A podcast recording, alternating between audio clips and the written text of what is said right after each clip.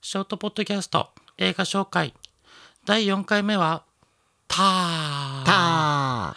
ー TAR と書いてターターです。はい、この配信はだいたい10分くらいでその日見た映画のネタバレなしレビューを皆さんにお勧めできるかできないかと映画館で見るべきか、配信で見るくらいでちょうどいいかっていうのを映画大好きなゲイ2人が10分くらいでザクッと話していこうという回です。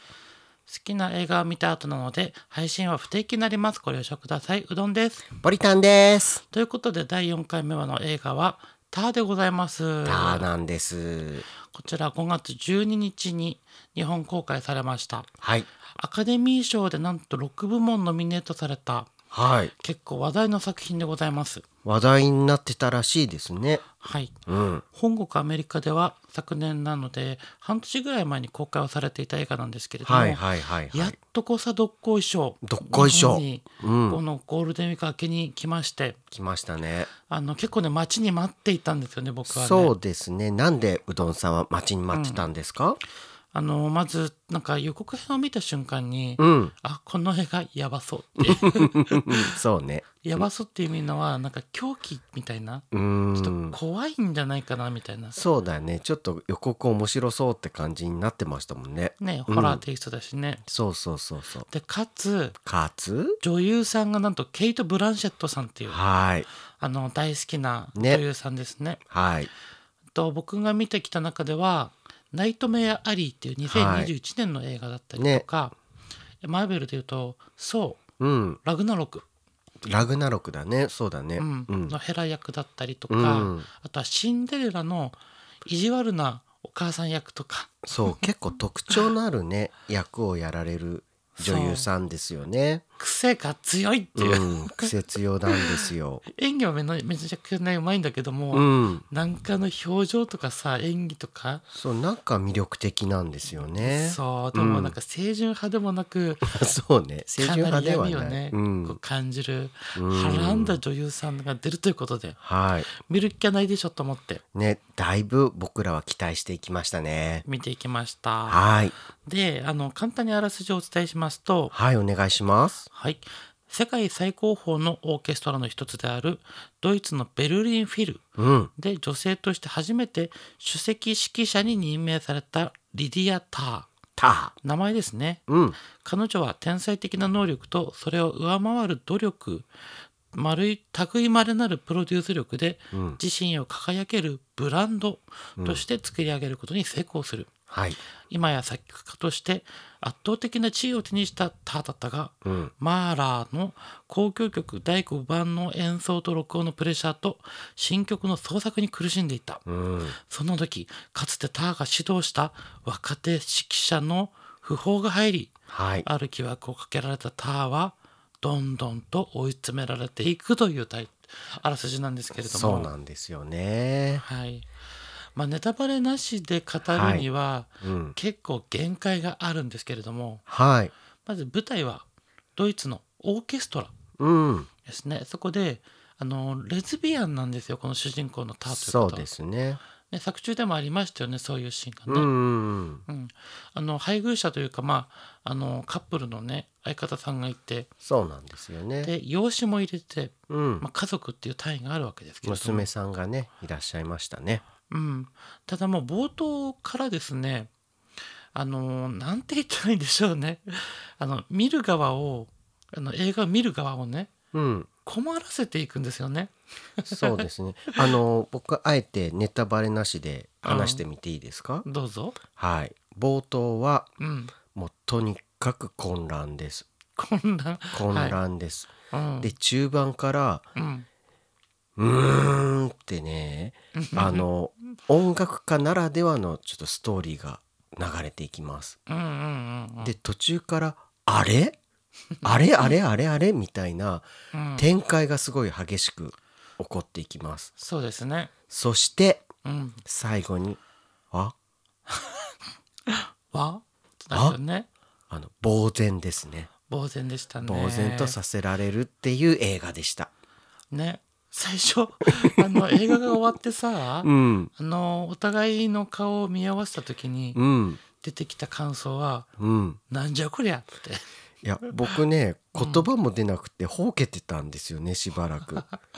うん、えこれえええみたいな感じでさうんあのしばらく終わってることにうん、気づいてるのか気づいてないのか自分でもわからないような不思議な感情、そうだよね、うん、今までの映画にはない感情ですよね。そう新しいなーって思いましたうんうんなんかねあの普通の映画ってさ、うんこうオープニングがあってうんうなんんかうん冒頭部分みたいなこうなあでーそうね最後中盤泣けて、うんエンディングの曲があって、うんみたいなこうある程度流れって決まっていると思うんだけどそうねそういうなんか固定概念を覆すというかぶっ壊すというか、ぶっ壊してるんですよぶっね。壊してたねううんん映画を演じる人うんあとは撮影する人、うん編集する人とかっていうのも、うん何をもってこの意図で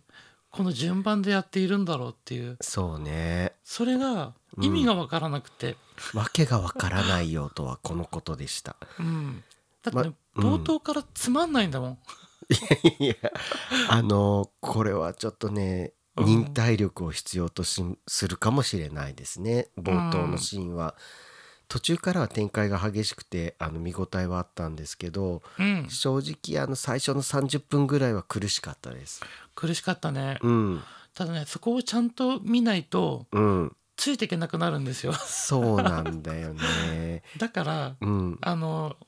これ聞いてねたもしターを見に行きたいって思ってる方がいたらはぜひ最初の30分ぐらいい。うん。とにかくね長くて退屈なんだけども、うん。そこを見ないとそうそうそうそ紐う。解けなくなってくる結構重要な伏線がいっぱいね。いっぱいあるし、うん。専門用語とかさうん。オーケストラの言葉とかそうだね。指揮者の言葉とかあうんの指揮元の古い指揮者の方たちとかね歴史とか、うんそういうのがどんどんどんどん情報が入ってくるから、そうだね。ね、ついていけなくなるんだよね。うん。あと実際あの本本編というか中盤の中でもさ、うんあの結構そのドイツ語がうん割と頻繁に使われていて、うんあの英語は字幕がちゃんと出るんですけど、うんドイツ語は字幕すら出ないのよね。そうだよね何言ってるかわからないっていううん描写がない、結構あったんだよね。そうそこはあの、もう音楽用語だったからうんあの音楽やってる人だとなんとなくわかるんですけど、うんうんうんそうでない人だと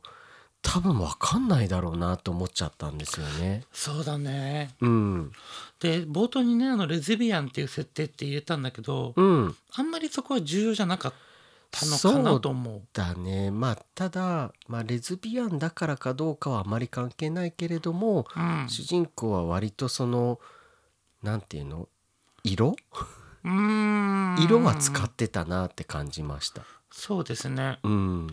でこの「ター」っていう方は、まあうんターターが名前なんですけどね、うん、うんまあ、ターっていう人のドキュメンタリーチックな、あそうだねそういう側面もありましたねう。ん、うん側面があるんです。うんで割とこうなんだろう重要になるワードが結構何個かあってうん、一つは権力ああそう権ね力っていうか、まあ、地位というかあの、パワーですよね。そう主人公がマエストロといって、うんあのオーケストラの中では絶対的権力を持つ立場の人なんですようん、だから映画の中でもやっぱりそういった感じで見えちゃうんですよね。そうですね、うんこれがまず一つ目権力うん、で二つ目は過去過去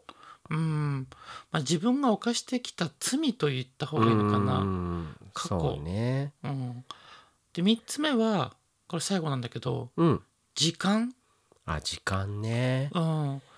あの主人公にとって時間とは何なのかうんあと音楽にとって時間とは何なのか、そうだね音楽の中ではうん、時間ってすごく重要なね、ものになりますからね。うん、うんそれをこう支配するだったりとか、うん乱される時の不快感だったりとか、うんう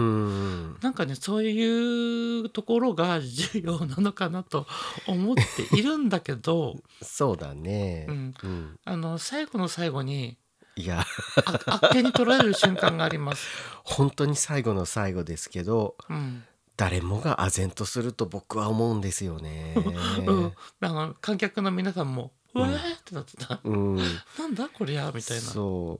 うまあでも正直僕途中途中で「わっと」わっとってなるよね。つい言ってしまって、 あなたに怒られましたからね。うん。うん、というのもありまして、うんまああのとにかく難しい映画です。うーんちょっとねうん一元で理解するのは難しいかもって思いました。うん。フラッと行って楽しんで、うんああいい映画だったなとか難しい映画だったなって語るには、うんちょっとね知識とねあと予習そうだまたはね復。習、うんなどをしていったらだいぶ評価が変わるかなと思います。そうだね。ただあの意外だなって思ったのはうん。あのまああそうそうそうあの上映されてすぐだったのはあるんですけど、うん。観客が意外に多いなってあい多うか。ったね。うん注目を浴びてたんだろうね。ね注目はされてる作品なんだなっていうのは感じました。うん。うんでね最後僕ちょっと残念だったのがあってはい。あの本当はドルビーシネマって言ってああさーそうあね。の音がいい映画館で見たかったんだけど、うん、ななんとね僕らが住む東京ではそれがなかったんです。かったですねう。ん、なんであの一般のスクリーンで見たんですけども、うやん、っぱちょっとね音音がいいところで見たいなとは思い後悔しましたそうね。ねドルビーかねうん、そういったとこまあ、せめて IMAX とかねねそういうところで見たらまたまたねちょっと違う感想もあったかもしれないですね。うん、はいじゃあポリタンさんあの評価をしていきたいと思うんですけれどもはいこの映画は映画館で見るべきでしたでしょうか配信で配信いいでかなと思います。思いますかあのむしろ配信で、うんこうゆっくり何回か見返すようなうーん感じで見ないと、逆に映画館で1回で見て理解できる作品ではなかったなと思いました。そうだねうん、配信で見ながらうん、なんだろうい一時停止してわからない言葉を調べながあらー行くといいそかれもあもりしかれもないねねうん、ちょっと長いけど2時間半だから長いんだけどそうただちょっと一回で通してみてわかる作品ではなかったなって思 います、う、ん、ちょっと評価は難しいです、うん、評価するのがすごい難しい作品でしたねはい、うんということであのー、映画紹介の中ではうんち、ょっとよくわからない映画そう部門ねに入るんですけど、多分深い意味はね、うん、すごいあるんでしょうそうですね、ただそれはあのご覧になった皆さんの感想にはい委ねたいと思います。はいもし大きいねですなんか違った感想とかあったらお聞かせくださいはい。ということで、ショートポッドキャスト映画紹介では、こんな映画も見てほしい、この映画の感想が聞きたいなどあれば、Google フォームからのお便りや Twitter の DM、コメント、ハッシュタグ眉毛なのでお知らせいただけたらと思います。思います見たよーっていう感想もすごく嬉しいです。嬉しいですそれでは、また次回の映画でお会いしましょう。真夜中にゲイのうどんでした。ポリタンでしたじゃあね、またねーバイバイ